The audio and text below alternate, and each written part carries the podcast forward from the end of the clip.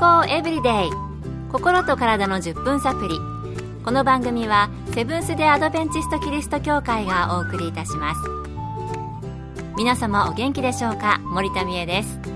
今日もあなたやあなたの大切な人の心と体の健康に役立つ情報を短い10分間にぎゅっと詰め込んでお届けします。セブンス・デ・アドベンチスト・キリスト教会は社会奉仕をモットーに世界中で病院や学校も運営しています。日本でも東京神戸沖縄の3カ所の病院をはじめ福祉施設などの運営を通して皆様の健康と医療福祉の発展に携わってまいりました。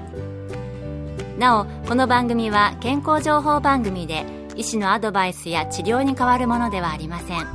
すでに投薬を受けている方また病院に通われている方はかかりつけの医師の指導のもとこの番組の情報も参考になさってください。あなたは体のことについて疑問に思うことたくさんあるのではないでしょうか。この番組でもたくさん病気のこと、体の仕組みなどをご紹介してきましたが、今回は今までなんとなくそうでないかなと感じていたことで、実際にはどうなの？という事柄を東京衛生病院の先生に教えていただきました。体に関する実際はどうなの？を2つお届けします。まず最初は、私は大人になったらあまり怪我をしなくなったので、このことしなくなりましたけれども、子供が小さかった時はよく言っていましたね。怪我をした後、かさぶた自然に取れるまで無理やり取っちゃダメって。そう、かさぶたってちょっと剥がれてきたら自分で取ってしまっていいのでしょうか？剥がれ始めたかさぶたって気になって取りたくなりますよね。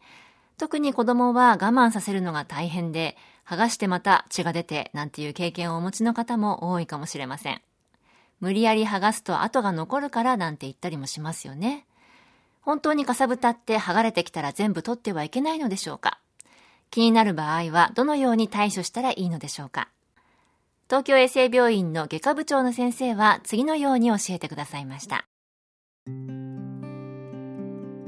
かさぶたが剥がれている程度にもよりますが、基本的には浮いている部分のみを先の細かいハサミでカットし、自然に剥がれるのを待つのが良いでしょ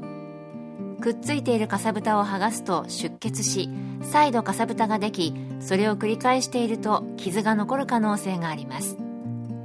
また基本的な傷の治し方は傷を温水でよく洗浄し軟膏を塗布し保湿しつつかさぶたを作らないように治すことですやっぱり無理やり取ってはいけないんですね跡が残るというのも嘘ではないようです浮いてきたら気になったり引っかかったりするので、その部分だけカットするといいということでした。そして本当は怪我をしたらかさぶたを作らないように治療するのがいいということでしたね。かさぶたって血液などが固まってできますので、それらを残さないように傷口をよく洗って軟膏を塗って保湿をしながら治すのがいい量です。そういえば少し前ですが、指を切って整形外科に行った時に特殊な絆創膏みたいなものをつけていただいて、数日保湿していると綺麗に治ったことありますね。もし今度子供が怪我をしたら、かさぶたを取っちゃダメと言わないで済むように、正しいかさぶたを作らない対処をしてあげたいなと思います。健康エブリデイ。心と体の10分サプリ。この番組はセブンス・デ・アドベンチスト・キリスト教会がお送りしています。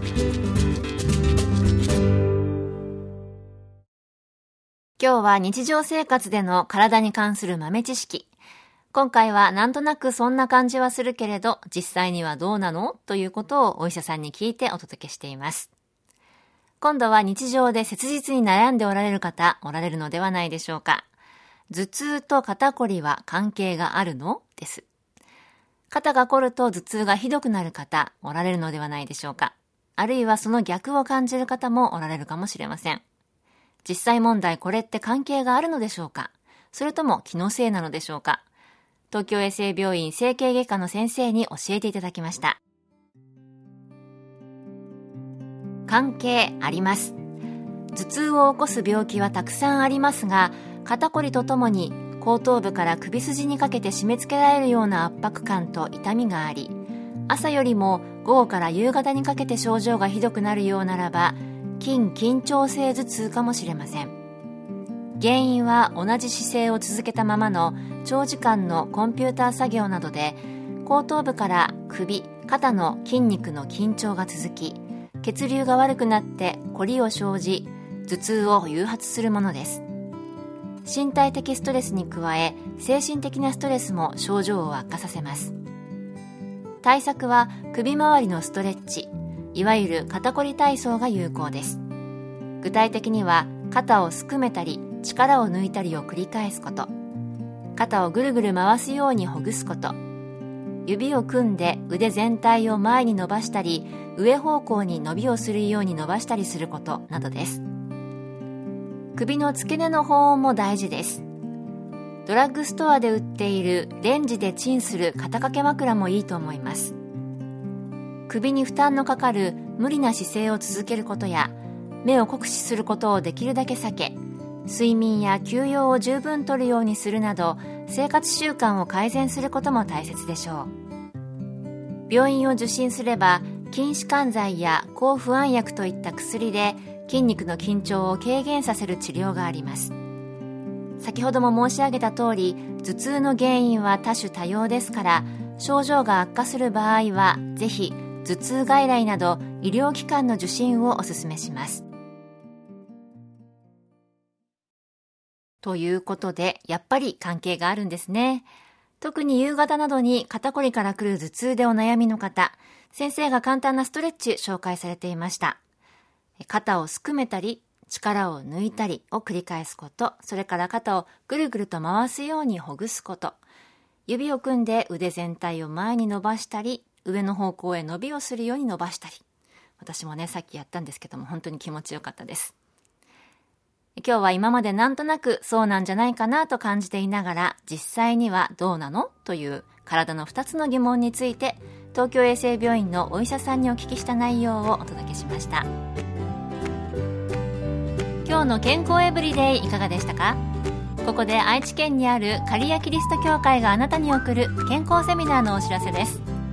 長寿で元気な人のライフスタイルをご紹介する世界の100歳人から学ぶ元気で長生き健康セミナーを7月6日土曜日午後2時からセブンス・デ・アドベンチスト刈谷キリスト教会で開催します。講師は看護師の山室敦さんと理学療法博士の山室ケイティさん。入場は無料です。詳しくは刈谷協会健康セミナー刈谷協会健康セミナーで検索。